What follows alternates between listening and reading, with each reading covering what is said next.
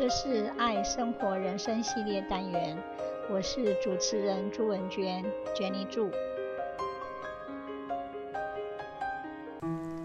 探索，discovery，勇敢，bravery，解决，solution，执行，action。探索，discovery。We should learn something new every day.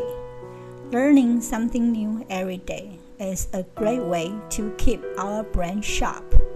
It's the process of discovery. Humans crave novelty and growth. We know that some people are visual learners, while others are audible. Some people enjoy reading, while others learn best from experiences. A few accessible ways to obtain new information is to set aside some time daily to read, listen to podcasts, or watch YouTube videos on the topics of our interests. These learning tools encourage us to discover and learn new things every day. For example, while driving in the car, we can listen to podcasts for learning languages, songs, stories, or skills. Having a few different dependable resources really enable us to access new information regularly. Besides, we can never just do laundry or just do the skincare routine alone we always make use of that time by praying a TED talk, listening to podcasts, or watching YouTube videos in the background so that we are always learning and absorbing new information even in the most mundane tasks. Humans are natural learners. We learn best when we perform the tasks we are trying to learn and are curious to discover things. That set the schedule for our learning every day. For example, in the morning every day, we can play the piano. We then watch YouTube, read the piano notes, listen to the piano music, and memorize the piano chord. Again, in the afternoon, after we take a rest, we practice yoga we watch YouTube too and dance with music. Practicing yoga involves assuming various postures based on what the yoga instructors demonstrations. We might continue to do it in our daily or weekly schedule. After dinner, it's time for us to read books. So, you see, every day we learn and discover new things. Even though we just do our routine work, still, every day is a new day and a new way of life.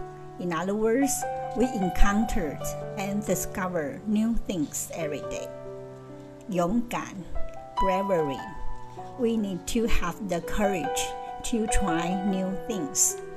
It is natural for humans to have some caution about new experiences. This is what has helped the species to survive. It is good to check things out a bit before just jumping in. However, if the fear stops us from doing new things, then our growth stops. We then begin to stagnate, becoming stuck in old familiar ways of being and doing things this might occur sometimes because we are shy, have low self esteem, or become anxious. If we are still fearful, we tend to unconsciously visualize negative images of ourselves in the situations and are so scared for ourselves out of even trying. Nevertheless, we do see the seniors who remain active and are open to new learning and experiences stay younger. Thus, It's very important for us to have the courage to create a movie in our mind where we are the star and are handling the new experiences with confidence and success. If we are brave enough, we might just get excited about trying some of those things we have even always wanted to do.